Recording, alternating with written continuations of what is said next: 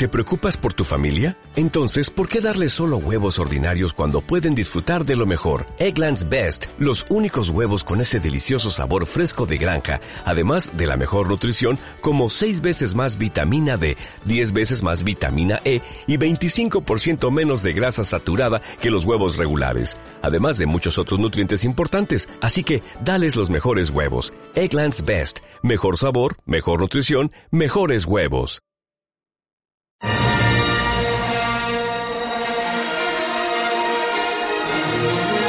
El cine, desde una perspectiva espiritual.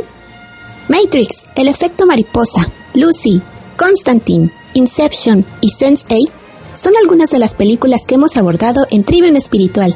Acompáñanos todos los sábados a las 2 de la tarde, hora Ciudad de México, a través de Bytes Radio en TuneIn o en la transmisión en Facebook de Mensajes del Corazón.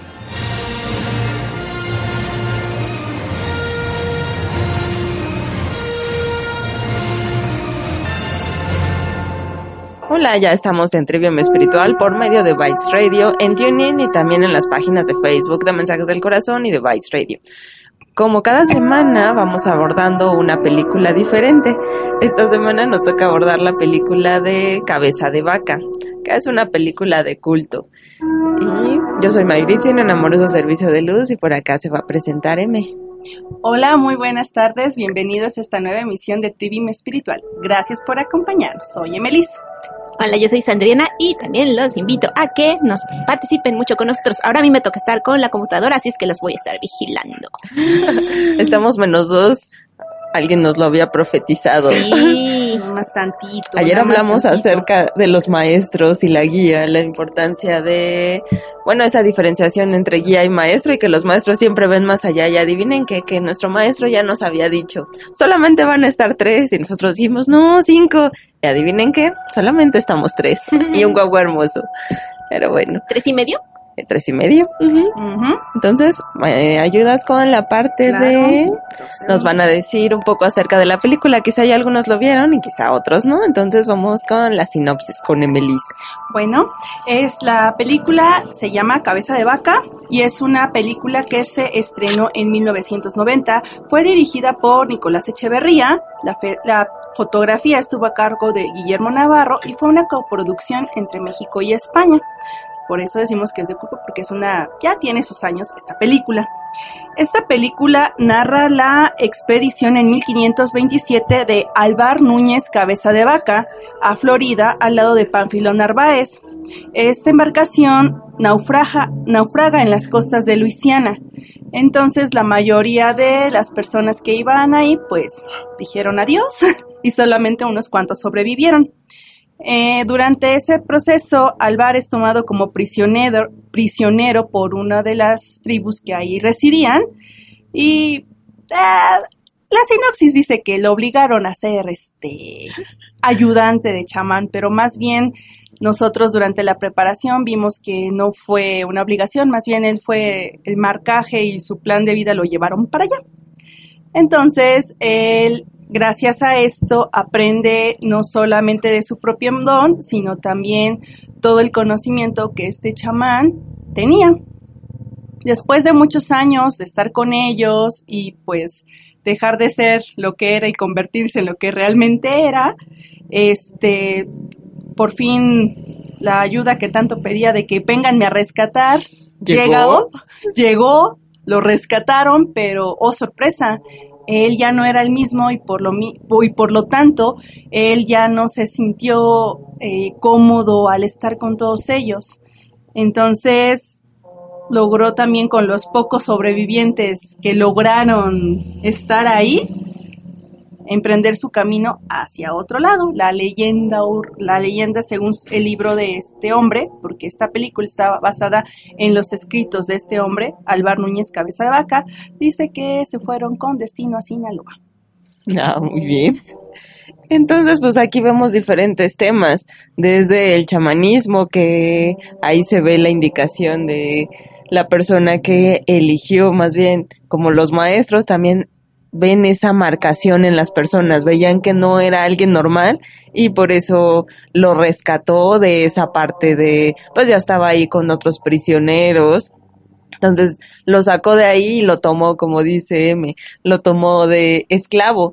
Pero ahí, si lo vemos desde una parte más alta, sería parte de su misión de vida y sobre todo que antes de que alguien aprenda algo, es necesario desaprender, dejar la importancia personal a un lado y desde ahí comenzar a hacer hacia qué es lo que se requiere en cada uno. Y pues él lo que ya se le estaba indicando era comenzar otro camino, ya no tanto desde su ego, desde esa personalidad dominante, porque él era el gran tesorero de esa, de, expedición. expedición. Entonces, imagínense, era una persona importante, llega allá y lo bajan, lo degradan a esclavo de una persona que no tenía brazos, entonces, ¿en qué papel quedaba él? Y pasó por ese drama cósmico. Suena algo así como, ¿qué dirá la sociedad de mí que yo era una si me persona vieran, importante? Pues de hecho su gran drama que hizo, ¿no? Porque cuando ya estaba a punto de perder- romper por fin esa importancia de es que yo soy mejor que ustedes, ustedes este no sienten nada, no saben nada, yo este he ayudado al rey, Yo tengo un dios. yo tengo un Dios, yo, te- yo he estado con personalidades muy importantes, tengo el puesto más importante y ustedes qué van a saber, ¿no? Y entonces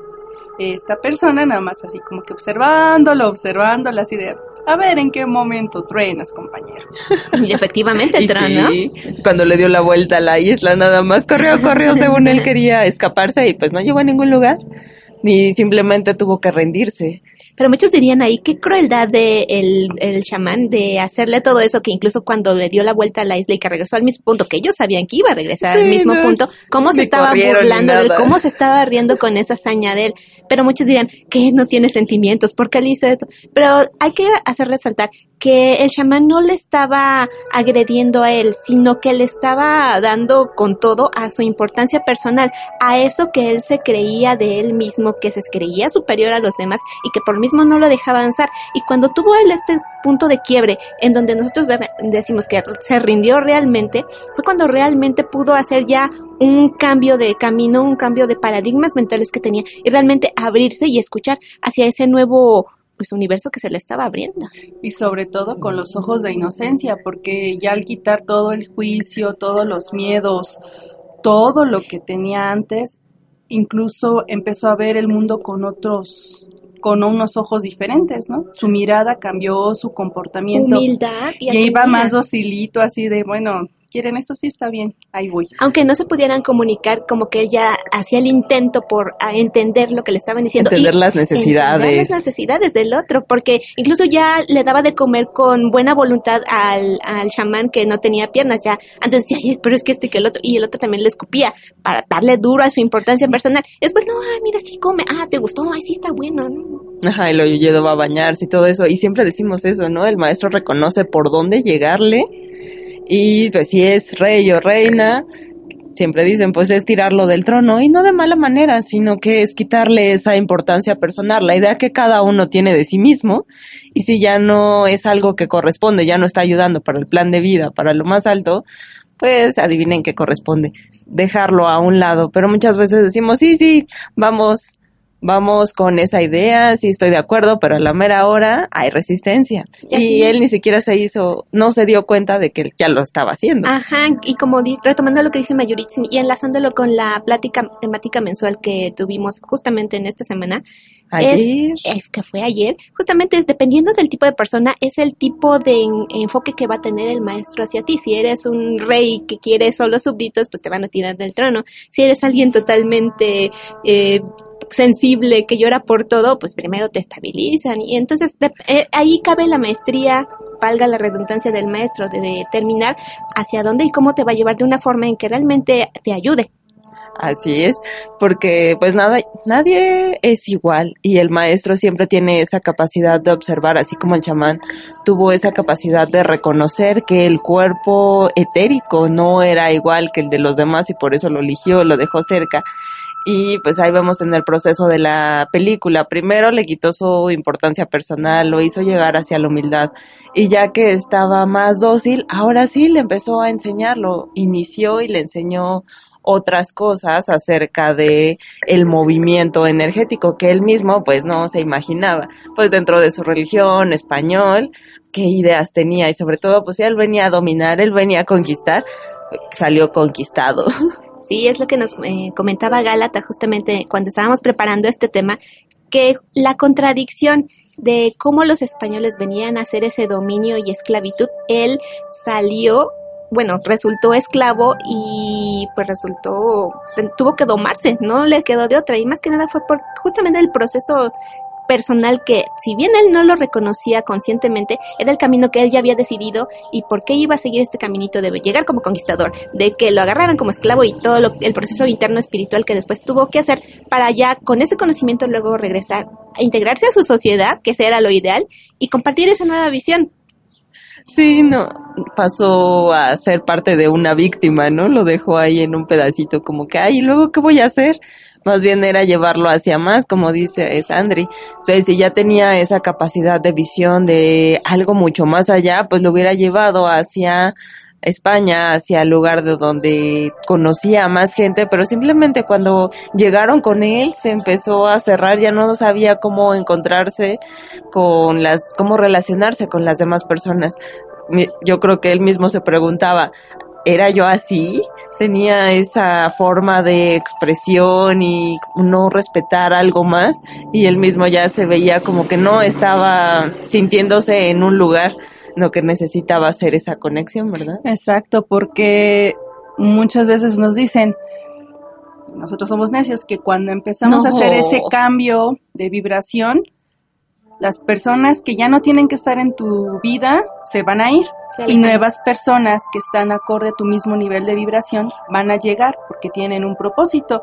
Igual pasó con él, o sea, empezar a ver todo este proceso que sufrió y esa apertura a una nueva visión y a entender que había algo más allá de lo que todo lo, habían enseñado de una manera tan estricta en una religión, es abrirle esa parte de sensibilidad, la empatía hacia otros, ver otra perspectiva del mundo e incluso ver que él podía ayudar a otras personas con el propio don que se le despertó y pues llega con el choque de cultura, de aquí todo mundo le importa solamente ellos mismos, obtener un beneficio para ellos, decir mentiras, decir mentiras, matar, este, agredir al otro pasar con quien tenga que pasar Exacto. Entonces, pues él ya decía, "No, es que esto ya no es lo mío", ¿no? Entonces, ¿qué es lo que nos dicen mucho cuando tú ya tienes resuelta cierta parte, que ya avanzaste en un camino y que ya identificas esas partes, dices, "Ay, yo era así", o ya sabes, "Ah, a él le podría yo ayudar de esta forma." Y es como él se reflejaba por así decirlo, con sus otros compañeros, que a pesar de que estuvieron juntos cierta parte del periodo, ellos no dejaron esa parte del ego de que, ay, pues este, vamos a sobrevivir en estas condiciones y cuando regresemos pues ya contamos las historias de los ríos de oro y las ciudades doradas y las mujeres y todo. Entonces ahí él claramente ve cómo era él antes y cómo él ya hizo un cambio, que por, justamente por eso él ya no se sentía ni de aquí ni de allá, ya no sabía para dónde hacerse. Y justamente ahí, si bien cuando empezó su proceso de transformación, que lo ayudó, lo ayudó el chamán, al final él ya no tenía una guía en la cual él serenarse o centrarse, porque ya no supo hacia dónde, o tal vez no le enseñaron esa parte del camino, que es lo que tenía que hacer cuando se reintegrara. O pues ya no les dio tiempo por la forma en que llegaron, llegó la ayuda a rescatarlos, ¿no? a rescatar los comillas. Sí, el chamán realmente no se veía que tuviera esa visión de que tuviera que llevar ese conocimiento hacia otro lado, sino nada más como dentro de la misma tribu, lo que él hizo fue meterlo, como presentarlo con la tribu, cuando se ve que el, pues el chamán estaba haciendo ahí un ritual para hacerle daño a una persona, ahora sí que creó la necesidad para que le llamaran y ya mandó ahora sí al que ya había entrenado a cabeza de vaca y le dice, bueno, no le dice, pero se ve que le tocaba hacer. Y ahí tiene una de las primeras transformaciones eh, con ayuda de un enteógeno que era un tecito y ahí se ve que sus sentidos se abren, que pues vemos que muchas personas buscan esa apertura con los hongos, con diferentes sustancias, pero ¿con qué propósito? Aquí tenían un propósito muy claro, salvar a esta persona porque tenía dañado el ojo y ya estaba pasando por diferentes procesos, entonces querían ayudarle y ya fue ahí con la tribu, ahí empezó ya su papel de chamán, cabeza de vaca, como ya frente a otras personas, pero antes pues el que se hacía cargo era el otro chamán. Y ahí vemos cómo ya se introduce dentro de esa tribu, pero al final no se queda ahí, de hecho ahí sigue subiendo, inclusive ayuda a, la sanación, a revivir a una persona. Y su compañero de español le decía como que no, déjalo así, ¿qué vas a hacer? ¿Qué te crees? Y el otro ya no tenía control de su cuerpo, era lo que decíamos. Es que ya en esa escena, cuando empieza a mover el cuerpo, bueno, el cuerpo se mueve de manera inconsciente, él no lo estaba manipulando, él no se estaba dando cuenta de cómo estaba, simplemente se dejó fluir, era un canal puro y de ahí, pues el cuerpo simplemente era un instrumento para ayudar a otros. Y esa transformación que tuvo cuando estuvieron rescatando, bueno, eh, sanándole el ojo a este ser que era un gigante que hasta tenía su harem de sus cuatro mujeres, que si algunas personas dirían que es muy mal visto aquí que tuviera sus cuatro mujeres y sobre todo desnudas, ahí vemos también la participación de la mujer, como durante toda la ceremonia eh, estaba toda la tribu haciendo los ruidos, ah, haciendo cánticos, las mujeres ahí llorando, pero también ellas estaban contribuyendo de manera energética a la sanación de esta persona. Y esto lo podemos relacionar con la película de Zapata. También, si ustedes recordarán, hay una escena donde él también le hacen sanación y la mujer chamán les, eh, con sus discípulas le dicen que le dé energía a él. Ahí se, se rescata este papel de la mujer como también... Eh, el uso del cuerpo para ayudar a la sanación, al empoderamiento. Entonces ahí vemos otra vez como no le ponen tabús, no, no se cierran, simplemente lo usan como una herramienta y así andan. Toda la tribu es muy abierta y pues lo que Cabeza de Vaca nunca se hubiera imaginado. A él les, les estaban le estaban enseñando varias cosas y él solamente se iba ahí a se iba asimilando, que era lo que decíamos. Cuando hay un choque de culturas, hay de dos, o los dominas o los asimilas. Si hay algo que se puede rescatar de las virtudes que tiene la otra persona, la otra cultura, pues se asimila, no nada más se aniquila como ha pasado en otras culturas. Sí, e incluso, bueno, retomando esta parte de, de, la mujer, de cómo es un canal para la sanación y de también la forma en cómo fue el entrenado, no es que lo hubieran puesto con un libro de texto a tomar notas y esta es la teoría de lo que vas a hacer, no, lo aventaban a la práctica y es que no se necesitaba tanto pensarle, porque muchos pensarían, vamos a aprender, vamos a pensar. no sabes nadar y te avientan pues a nadar. Entonces es de hacerlo y de sentirlo con el corazón y fue una enseñanza muy padre y, y, que tal vez chocaba contra todos sus esquemas preestablecidos de cómo debían ser las cosas. Sí, sobre todo porque ante todo él se permitió sentir y se dejó fluir en ese momento porque aunque no estaba entendiendo eh, hablando a través de la comunicación lo que estaba sucediendo, nada más veía la gravedad de la situación, pero él no sabía, pero él dijo, eh, bueno, yo fluyo y que salga, ¿no? Y hasta él, cuando empezó a sentir que necesitaba acercarse a este hombre y tocarlo para ayudarlo, pues ahí fue cuando él como que ya le llegó el clinch de conciencia de que tenía que hacer lo que se le, se le impulsaba a hacer y pudo sanar a esta persona, ¿no? Entonces... Que no lo hubiera hecho en sus cinco sentidos, tuvo que haber un proceso de por medio, que es lo que también nos dicen cómo es lo, la forma de enseñar de los nahuales o de los chamanes, que hay todo un plan detrás de, y cada paso está eh, visualizado en cómo se debe de, llevar, por ejemplo, cómo empezaron el ritual para enfermar a este gigante, luego cómo los llamaron, luego cómo le da el enteógeno y hace todo este proceso, pero que fue un proceso tanto de transformación de él como ya aprendiz o iniciado de chamán, pero también como un miembro ya de la sociedad, porque él ya se sentía parte de, si bien su color de piel era diferente, ellos no lo segregaban por esto, y es una característica muy bonita de que, a diferencia de los españoles que, ay, ustedes son unos incultos, casi casi no sabemos si piensan o son animales o tienen una alma y realmente están conectados con Dios. No, los otros no, o sea, tú eres un hermano, tú eh, pues tendrás tu importancia personal hasta por las nubes y te vamos a ayudar con eso, pero eres alguien como nosotros y es, es parte de la unificación, de no vernos como separados, sino como un todo. Y se ver que también lo que los dones que él tenía podían aportar mucho a la comunidad. Entonces, porque hasta la visión de las otras personas, como insistimos, no había un lenguaje de por medio, pero a través de los ojos ellos ya se podían comunicar, ya podían, daban las gracias después de todo este proceso, incluso cómo fue el acogimiento de toda esta sociedad de la tribu hacia esta persona, hacia cabeza de vaca, ¿no? Ya lo sentían ahora sí ya como que ya formas parte de nuestro ya, ya estás aquí con nosotros. Pero justo en ese momento ya fue cuando se fueron y ya empezaron a reintegrarse a su sociedad española. Entonces ahí vemos que él lo deseaba tanto y ya que se le dio, regresar con la sociedad española, encontrarse otra vez con estas personas, ah, no, pues ahora ya no me ubico, ya sentía ese vacío e inclusive veía a los que dejaba atrás, no, con esa tristeza. Y ya nos toca el primer corte musical. Sí, ¿sabían que esta película es considerada una de las mejores del cine mexicano? pues les voy a contar el chisme completo cuando regresemos del corte. Vamos a escuchar en nuestro primer corte musical la pista denominada Mariposa de Obsidiana de Jorge Reyes. Escuchan Trivium Espiritual a través de Vice Radio, TuneIn y Mensajes del Corazón por Facebook.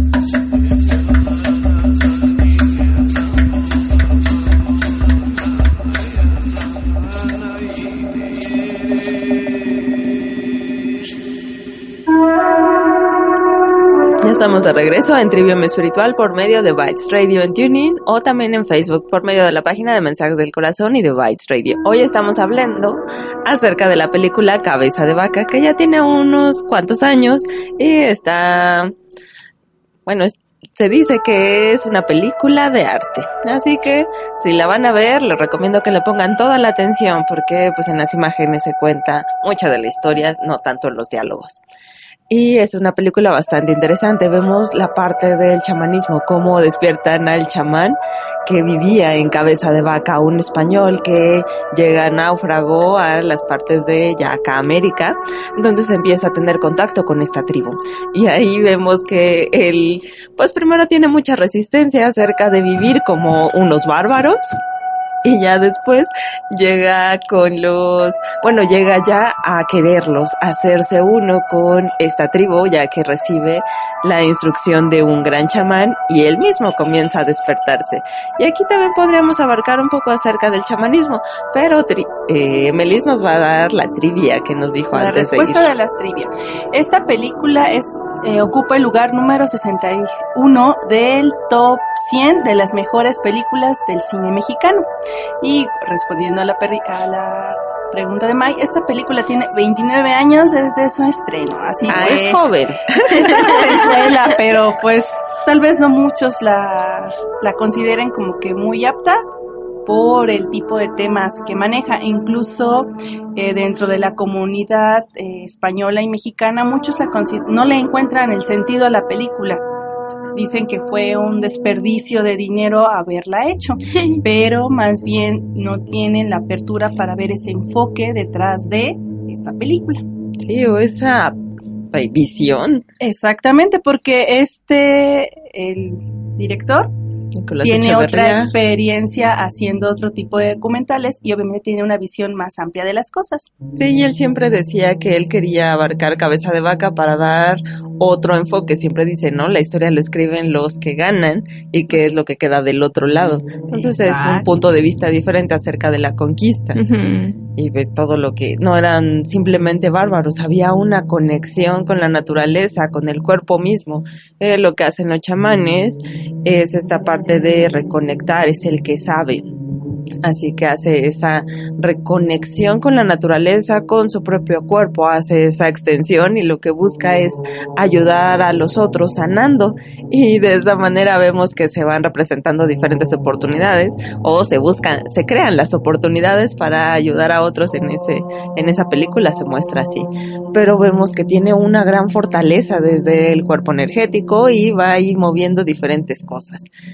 Y pues se va desarrollando desde pasar de soltar su ego, su importancia personal y de ahí comenzar a despertar. Pero ¿qué tal el papel de el chamán como el tirano, como lo conocen en los libros de Carlos Castañeda, el pinche tirano, aquel que te da con todo en donde hay que trabajar y justamente él todos hemos tenido a alguien así, ¿no? Sí, incluso no necesitas tener un chamán al lado, justamente esa persona en tu vida que la tienes aquí y que te cae hasta la punta del hígado todo lo que hace, ese justamente es tu tirano y lo que se maneja ahí es que el pinche tirano es el tesoro más grande que puedes tener porque es tu fuente de aprender, sobre ti, sobre tus comportamientos, pero no solo aprender a una velocidad enorme, porque si bien el choque es tan fuerte, también es la realización del mensaje que va atrás de esas acciones que están tomando. Si bien podríamos pensar que nuestros pinches tiranos en la actualidad no tienen ese enfoque o esa misión de ayudarnos de buena fe, más bien es ahí ver nosotros cuál es la misión de fondo, qué es lo que estoy sintiendo, qué me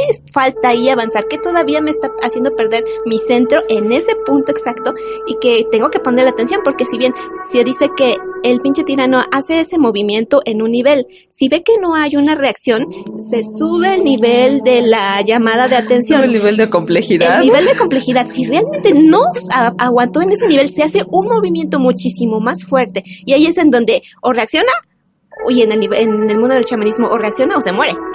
Así de, gracias por participar, pasamos con el siguiente.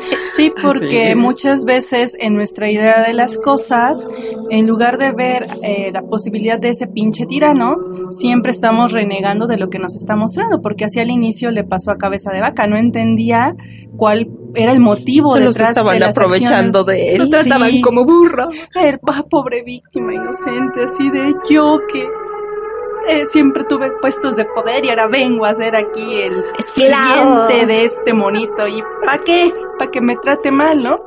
Pero es ese es el propósito de cada uno de nuestros pinches tiranos, que nos ayuden a bajarnos de nuestro pedestal para y para hacer totalmente a un lado nuestra importancia personal y que el canal quede abierto y limpio para poder manifestar todo ese potencial que tenemos, porque de qué otra manera podríamos manifestarlo si, eh, si seguimos cargando con nuestro ego, con nuestra importancia, con nuestros juicios y con todo lo que hemos ido construyendo, no hay manera de que nuestros dones se manifiesten de una manera pura, porque si se manifiestan, este, no, si se manifiestan desde ese punto, no seríamos de gran ayuda. Imaginemos que hubiera pasado de ca- con cabeza de vaca si desde ese pedestal hubiera manifestado sus dones, lo que siempre Era un nos han camino dicho, que no le estaba funcionando. nos iba, ¿qué nos dicen? No puedes ayudar desde el estado actual en que te encuentras, sino porque vas a manifestar más caos. ¿No? Sí, siempre es necesario encontrar ese equilibrio para llevarlo hacia un gran servicio. Si no, pues sí, manifiestas puro caos. Y me recordó la parte de que decía M que él no quería hacer una tarea. Ah, Yo creo que a todos nos ha pasado. Siempre nos piden algo y nosotros decimos, no, pero yo por qué, yo no puedo, no estoy listo para ello. Sin embargo, el maestro o el chamán en este momento decía, ok, yo lo estoy viendo en ti, simplemente lo haces y pues te obliga a ir hacia allá y uno dice, ay, ¿en serio estoy listo? ¿Yo por qué? Y uno ahí va renuente, pero muchas veces si te animas a dar el paso adelante, ves que todo es mucho más fácil, te rindes a comenzar a hacer de nuevas maneras. Y pues así le pasó a Cabeza de Vaca, se rindió de una u otra manera y de ahí comenzó a hacer de otras maneras y ya empezó a encontrar esa respuesta en sí mismo. Y también ahí vemos La- eh, retomando la parte en cómo los eh, chamanes, o en, en este caso los maestros, guían a sus alumnos y dependiendo del estilo de personalidad que tuvieran, también lo estábamos relacionando y hablábamos en la preparación de este programa con los elementos de la naturaleza. En, si ustedes verán o recordarán, eh, Cabeza de Vaca siempre estaba enlodado, siempre estaba eh, en el suelo por los golpes que tenía que recibir, pero también eh, físicamente estaba eh, pues envuelto por tierra. Y justamente a este tipo de personas que son muy eh, de pensar, eh, decimos, eh, bueno, aprendimos que a este tipo de personas el elemento que las podría ayudar o a Equilibrar. equilibrar sería en este caso la tierra. Por ejemplo, ¿a quién podría ayudarle el elemento aire? A las personas que son muy sensibles. Las que piensan demasiado, las que tienen la cabeza Para embotada de tantas los cosas. pensamientos. Ajá, el elemento agua. Está muy identificado con las personas sensibles, clarividentes, clarisensibles. Entonces es esa parte que te ayuda a expandir lo que tienes. ¿Cuál otro elemento? y nos falta el fuego. Ay, el- Los pasionales, aquellos que dicen, ah, yo sí, esto, el otro y aquello, así como que en su misma personalidad ves esa explosión de fuego. No es como eh, ayudarlos con el elemento contrario, sino con ese elemento que es afín a ellos. Para que se transmute todo aquello que ya no. Pero esa, ah, esa visión fina que tiene el maestro ya depende del conocimiento del mismo maestro, por Claro. dónde te va a llevar, por dónde es tu punto que de quiebre o tu punto de ayuda y también depende de tu, tu voluntad de aceptar esa guía. Y ahí retomamos esa parte de ya se cansaron de jugar el juego de separación, están dispuestos a aceptar la guía y a honrarla más que nada. Sí, sobre todo porque aquí podemos ver que Cabeza de Vaca, después de rendirse, realmente aceptó tener esa guía.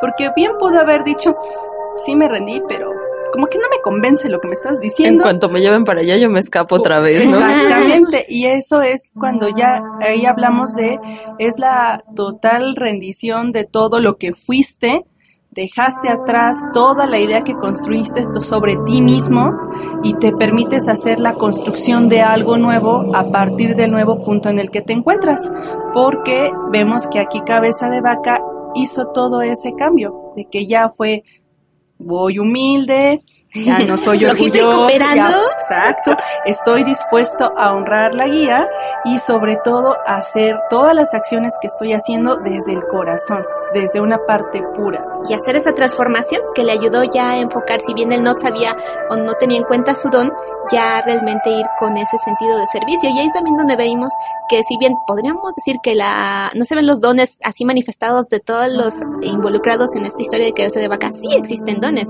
Justamente la visión del maestro en saber por dónde llevar al alumno es un don, pero también eh, pues la, La empatía. la empatía, ajá. el- la parte de las mujeres del estar, porque aunque no las vemos mucho durante la película, pero sí entendemos que el papel femenino, si se alcanzan a fijar cuando vuelvan a ver la película, las mujeres también están en una misma posición de igualdad con los hombres y son vistas desde el respetadas, o sea, no es así de, ah, tú no funcionas, llégale, ¿no? sino que incluso cuando están en la ceremonia de ayudar a esta persona que está mal, ocupan el papel, eh, hacen su papel de, una manera canales de energía, ¿ya? ¿no? y de una manera impecable. No le meten duda, no le meten miedo, así de, ay, no, no quiero, este, como que me cuesta mucho. No, ellas están y están hasta el momento en que todo termina y de la manera más pura y centradas en su labor de ayudar que es donde, donde muchas veces nos dicen, sé un canal puro, muéstrate de manera impecable, o sea que siempre muestres lo mejor de ti. Y aquí lo vimos de una manera muy clara. Que sería ocupar el cuerpo como una herramienta y todo eso lo hacen en conjunto, inclusive el uso de las plantitas, de los enteógenos, pues también como lo hacía María Ay, la- María Sabina. Ah, María Sabina, sí. Que tenía esa parte de conexión, aunque el conocimiento no estaba en ella, tenía esa parte de conexión, de comunicación, de ella decía con sus niños, con los honguitos, para que les ayudaran a otros a sanar. Ellos, eh, cabeza de vaca ocupaba su propio cuerpo como una herramienta, se dejaba llevar y de ahí sufría esa transformación para ayudar a otros, inclusive hasta ayudar a que reviviera una persona. Pero hasta ahí empezó a aprender porque después se encuentra otra persona que muere también y hasta su amigo le hace burla que a este no lo vas a revivir y se queda casi casi pues no, este no, pero ya tenía esa visión de que había señales de que una persona sí y la otra persona no. Ya empezaba a ver más allá de las circunstancias, ¿no? Así como que "Ah, ya voy a revivir a cualquier muerto, pues no. Así como su maestro vio las señales que lo marcaban a él para ser un discípulo, él ya también había ah, alcanzado esa sensibilidad Ajá. para ver las señales de cómo proceder, si sí o si no. Ahí es de donde hacer caso a la guía hacia dónde te haces, no nada más porque yo lo quiero salvar, porque yo sé que eso es lo que él necesita, porque yo soy el salvador y ella es, es la víctima. No. Porque ahí es importante hacer a un lado el complejo de Salvador, ¿no? Porque él, él ya empieza a escuchar esa misma voz interna que le dice que empiece a observar claramente esos signos que a cada uno se le indican y quizá incluso se permitió ver tal vez, ver un poco más allá, porque cuál era el propósito, porque en- siempre nos han dicho, todo lo debes de hacer con un propósito, incluso inicia tu día poniéndole un propósito.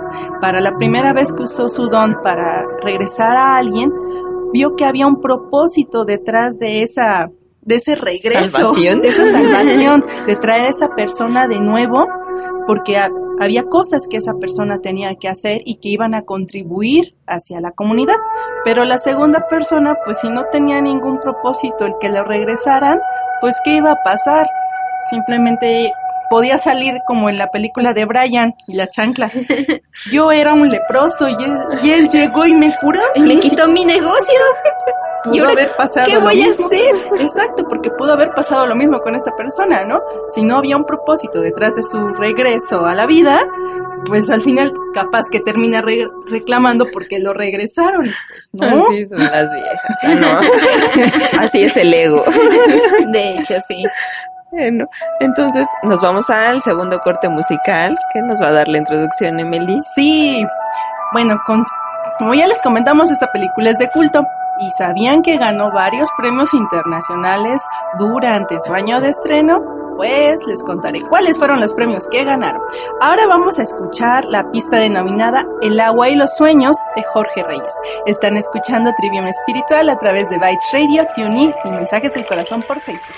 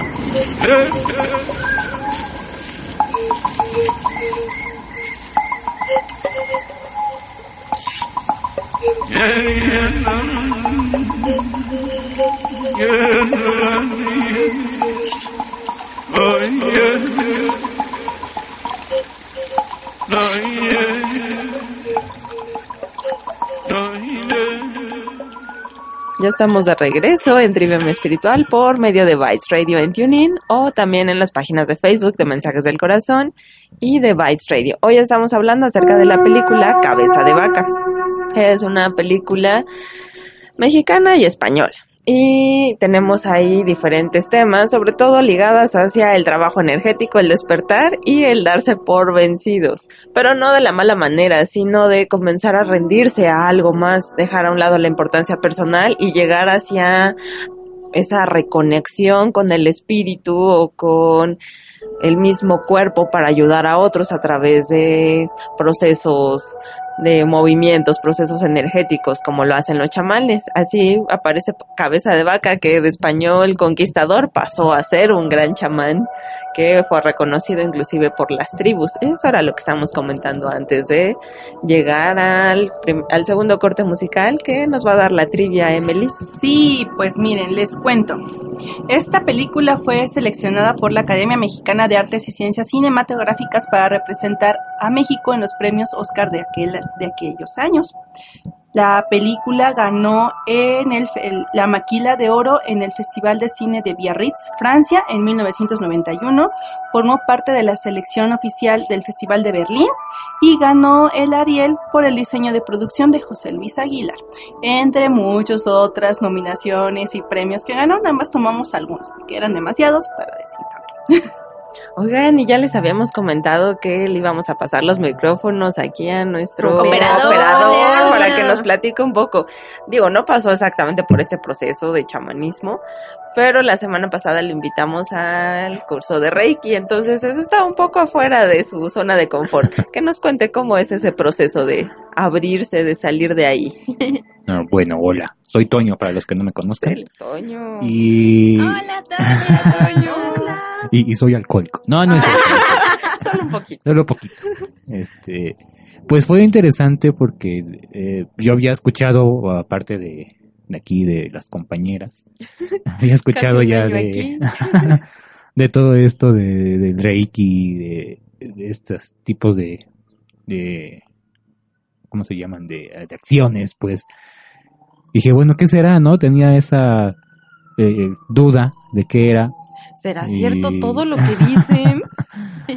Y como, y siempre he sido así como que nunca me quedo con la duda. Dije, bueno, me invitaron, dije, bueno, vamos, vamos a ver de qué se trata, vamos a ver qué es, vamos a ver de Llegó los dos días. eh, cómo, cómo se maneja esto, qué se siente, ¿no? También, ¿por qué no? Si no es lo mismo que te cuenten a que lo Ajá, vivas. exactamente. Y No. como que esa siempre ha sido mi filosofía, ¿no? De, yo no quiero que me platiquen qué se siente, a qué sabe, a qué huele, ¿no? Me gusta experimentar y me gusta decir, o quiero llegar a viejo y decir, pues sabe a esto, ¿no? No decir, me imagino que sabrá a tal, entonces igual me pasó aquí, ¿no? contaron Me contaron. Entonces prefiero decir, ya, ya no puedo comer carne, pero ya la probé ¿Y no dolió? y no me dolió. ¿no? Y pues se me hizo algo interesante participar ahí en, en estas actividades. Movimientos energéticos. Ajá, y pues sí se siente. Sí, es cierto que decimos que hay algo más allá de lo que perciben los Ajá, sentidos sí, físicos. Sí, porque sí es. O sea, oía que decían, ¿no? Que, que ves ángeles y que ves. Yo decía, ay, ¿cómo vas a ver eso? Y ya cuando estaba ahí, pues sí alcanzaba a ver cosas y decía, ah, caray, Eso no soy ¿qué yo. pasa? ¿Qué pasa aquí? No es, ni- no es producto de mis alucinaciones, sino es producto del cansancio de mi cerebro. Sí, Sí, dije, es una percepción. al agua no le pusieron nada, Ah. a menos que las palanquetas trajeran algo, pero no, todo estaba todo No, la normal. jícama estaba Ajá, la jícama. pura. Muchas gracias. Tenemos Pues sí. un comentario del público. Gracias por participar con nosotros. Cecilia Pereira nos dice, muy cierto todo. Aparece ese maestro que nos obliga a despertar. Por eso a las mujeres medicinas se les dice, trabaja en ti. Todo tú, todo tú. Y al final te sientes en equilibrio para que el elemento fuego se despierte a través del servicio. Eso me correspondió vivir. Yo sabía que cuando curara, mi elemento agua y mis emociones estaría preparada. Y antes de conocerlas me sembraron en el bosque. Y en la, sembrarla en el bosque, se quedó sin comer un día y ahí encerradita en su espacio, donde estaba muy cuidada y sostenida por las otras mujeres. Ya lo contó Ceci cuando vino. Y entonces, pues ahí vemos que cada quien tiene ese proceso. Toño se dio a esa apertura eso fue pues porque él quiso. A cabeza de vaca pues lo llevó, él también quiso porque estaba en, en su plan de vida, pero ya, como siempre decimos, ya cuando encarnamos aquí todo se nos olvida y decimos, no, yo no quería eso cómo me voy a buscar esta experiencia y muchas veces se van conjuntando distintas situaciones y se dan experiencias, muchas veces benévolas y otras no.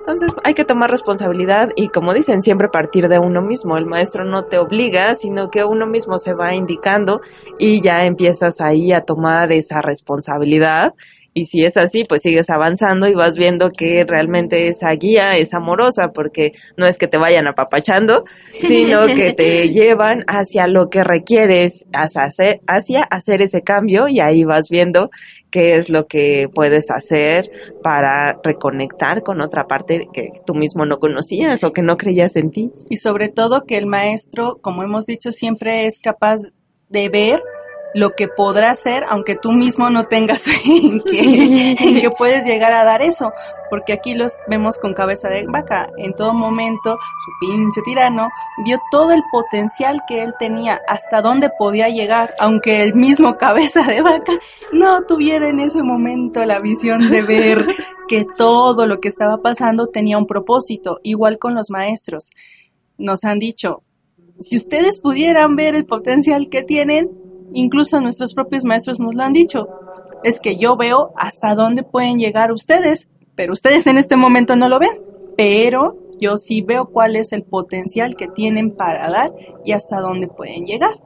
Y ahí cabeza de vaca entonces lo hubiera llevado hacia más, lo que decíamos, bueno, si ya tiene el conocimiento y llegaron los españoles, tenía una gran oportunidad de pasar ese conocimiento, pero le dio miedo que lo tiraran de a loco y simplemente se en sí mismo, ahí lo que podría haber usado eh, es el desatino controlado, que ya hemos hablado de ese.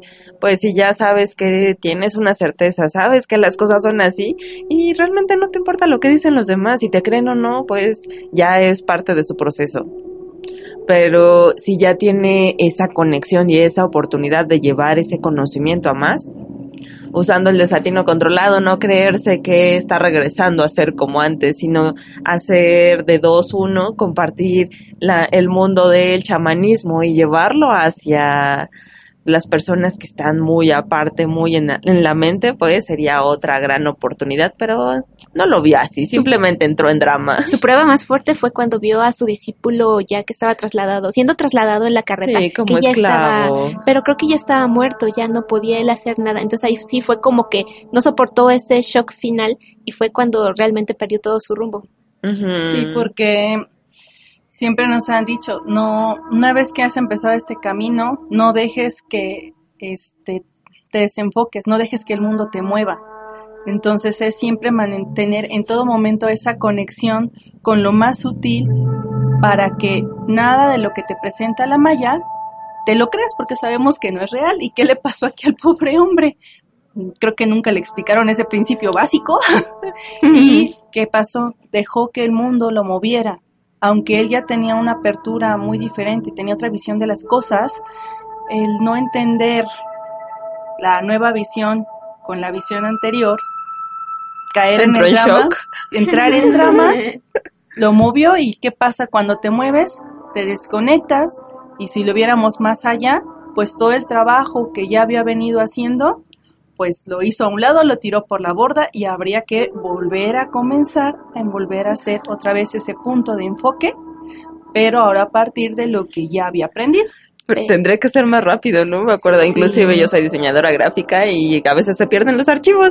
Entonces me encontraba mucho con una persona que decía, bueno, es que ya se me, pe- ya perdí ese archivo, pero lo puedo volver a hacer más rápido porque ya sé cómo se hace así. Pues si ya empezaste, ya hiciste una tarea, ya lo estás visualizando, ya sientes cómo es tenerlo resuelto, es más fácil volverlo a retomar, pero ¿para qué retomarlo? Mejor no perder el enfoque. Justamente con el comentario que nos hace Mayuritsi, eh, me hace recordar cómo eh, a veces nos queremos pues hacer la vida muy difícil y justamente eso es lo que se ve en la época de cabeza de vaca. Si bien en esa época era necesario ir por las piedritas, por un camino tan duro, por una vida tan dura, era justamente por la época, porque en ese momento el velo todavía estaba muy grueso. Era necesario un movimiento muy fuerte, como lo que le pasó en la cueva, que ahorita voy a abordar, para hacer ese cambio interno. Pero ahora, en el nivel que estamos en este momento, el velo ya es más delgado y ese proceso de ir yendo por la vida teniendo, pensando que tenemos que ir por las piedritas, por las curvas, no por el camino recto, que ya nos están marcando nuestros hermanos mayores, nuestros, los maestros ascendidos, que es más sencillo porque ellos ya lo vivieron, ya tienen la experiencia y nos pueden compartir. No, uno ahí va de terco. Que, de guerrero. De guerrero, que tengo que sufrirle porque si no, esto no vale y mi esfuerzo y mi aprendizaje no es válido. Y es que es lo que te enseña el mundo, si ¿no? no cuesta, no vale.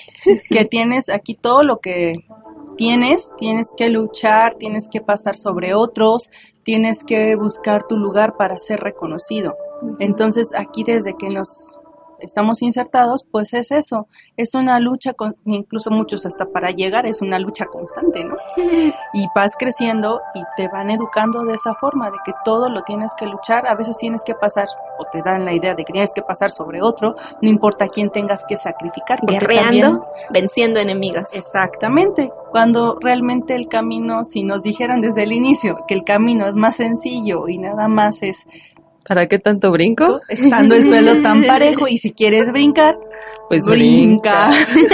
y bueno, retomando esta parte de cómo los procesos tan fuertes se tenían que vivir en la época de cabeza de vaca, también vemos esa segunda transformación que tiene cabeza de vaca en lo que es la cueva, donde él entra y empieza a tener como delirios, alucinaciones, como que todo se le junta, pero es un segundo renacer. Si bien ustedes recordarán la parte del mito único de Joseph Campbell, hay una serie de etapas que tiene que seguir el héroe para ir avanzando en su camino, que viene desde que ya acepta la llamada, desde que se enfrenta con las pruebas, hasta que llega esta parte del vientre de la ballena, en donde uno está de terco de que, ah, no, este camino no es para mí, no me siento preparado, no creo que vaya a ser, mejor me voy a esconder así como para que no me vea Dios que tengo que hacer esto y yo creo que aquí no me va a ver.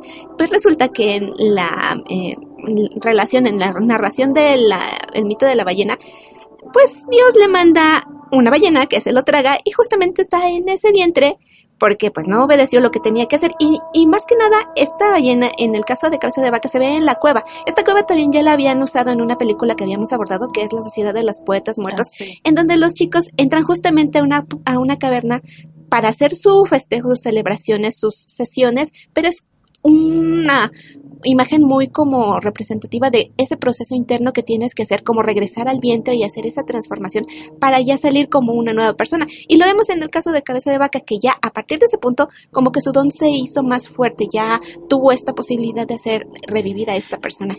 Me recordaste a un compañero del EMDU que después de la semana pasada que tuvimos la iniciación de Reiki otra vez, porque él ya lo había tomado, nos dice, es que ahora estoy más sensible, nos vas pasando por diferentes etapas, porque como siempre dicen, no eres el mismo.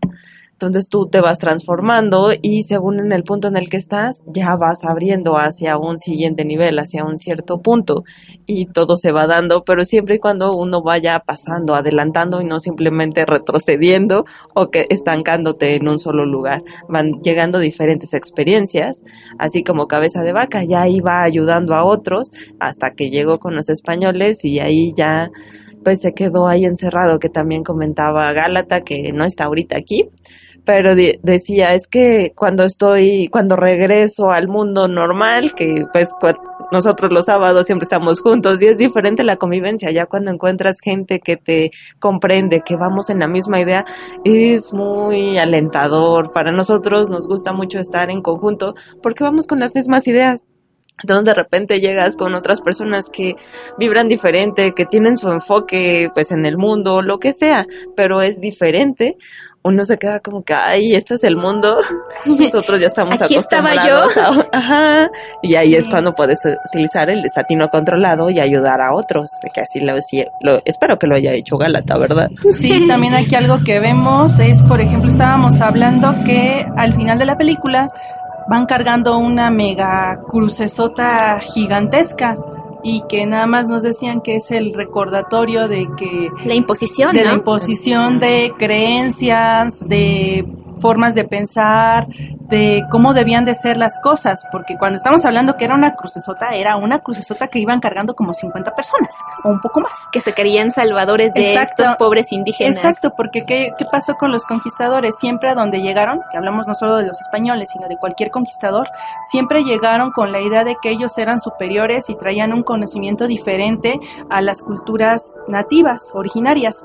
¿Y qué, y qué pasó? Fue la destrucción de todo ese conocimiento, porque muchas personas, hasta después, cuando ya que los conquistaron, este, vieron que las personas nativas tenían un conocimiento mucho superior, muy superior al de los conquistadores y que a su vez trataron de, de preservarlo de alguna manera, de salvarlo, porque vieron que era útil, que dentro de esas comunidades había personas que tenían un- una gran sabiduría, un gran conocimiento.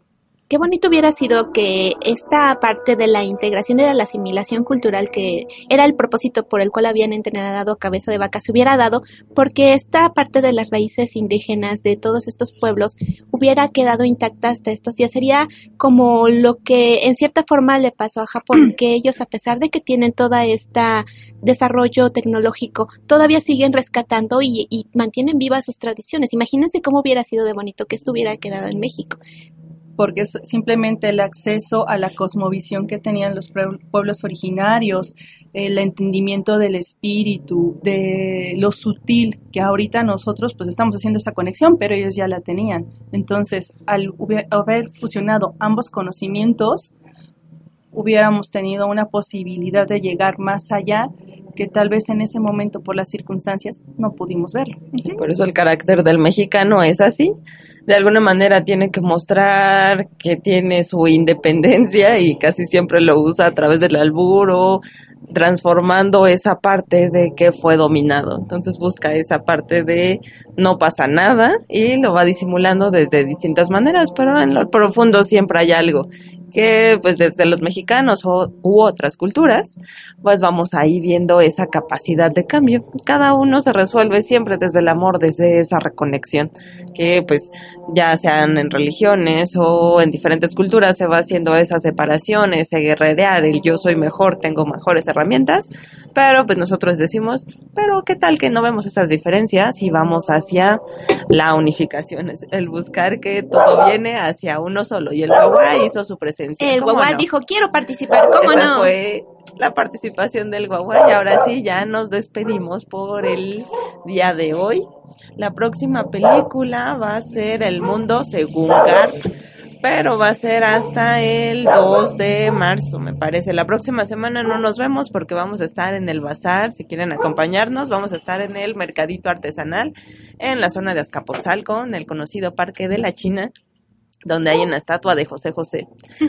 José José Chiquito dicen, sí, Ajá. los invitamos, por favor, acompáñenos, vamos a estar dando servicio a estos angelitos peludos y pues también a sus dueños, porque básicamente toda esta relación de que se forman las mascotitas su- surge mucho de nosotros los dueños, de lo que estamos trabajando en ese momento. Pero bueno, eh, si no nos han conocido en vivo, por favor, acompáñenos y también eh, eh, échenos la mano, ayúdenos a ayudar a estos angelitos, porque justamente todo lo que recabemos en este evento va a ser a beneficio de un albergue, en este caso el albergue de Tonka y Jack. Así es, así que participen. Vamos a llevar diferentes cosas. Y sí, el Reiki, también va a haber flores de Bach para los perritos y pues, Pulseritas, pulseritas, collacitos para los perritos. Ajá. Hay cosas personalizadas también. Vamos ahí, visítenos y si conocen a alguien que le interese, recomiéndenos también. Entonces nos vemos hasta el 2 de febrero, 2 de marzo. Así es, con la película de El Mundo Según Garp. Y ahora sí nos despedimos. Yo soy Mayritzen en Amoroso Servicio de Luz. Gracias por estar. Y les presento acá algo hermoso. Hola, guagua. Eh, Nos vemos la- a las 7 de la noche hora Ciudad de México con las canalizaciones de parte de los ángeles, maestros ascendidos. También hay oráculo de ángeles. Y como dice Sandri, según lo que los participantes que lleguen serán las secciones que abran el día de hoy. Muchas gracias por acompañarnos Y nos vemos ahí al ratito. Y bueno, yo soy Sandriana. Les quiero recordar que todas las películas que hemos abordado en todos estos programas de Tribuna Espiritual las pueden encontrar en nuestra página de internet que es lemdu.info. Y no solamente los programas de Tribuna Espiritual, tenemos muchísimas participaciones de los demás lemdus del mundo que están en diferentes partes y que cada semana tienen contenidos muy interesantes. Entonces, muchísimas gracias por acompañarnos. Y si no pueden este, o no tienen una conexión a internet estable, pero quieren seguir escuchando nuestros programas, pueden suscribirse al podcast. Ahí están todos los programas, tanto de Trivium Espiritual, los eh, programas de los sábados a las 7 de la noche, las canalizaciones, la plática temática, los cafecitos para el alma. O sea, tenemos una gran variedad de contenidos a los cuales ustedes pueden accesar, descargan a su celular y los escuchan cuando quieran sin necesidad de una conexión a internet. Bueno, yo soy Emelis, muchas gracias por habernos escuchado el día de hoy. Vamos a escuchar la última pista que se llama La diosa de las águilas de Jorge Reyes y nos vemos dentro de 15 días. Nos escuchamos dentro de 15 días. Esto fue Trivium Espiritual a través de Bytes Radio, Tuning y mensajes del corazón por Facebook. Hasta pronto.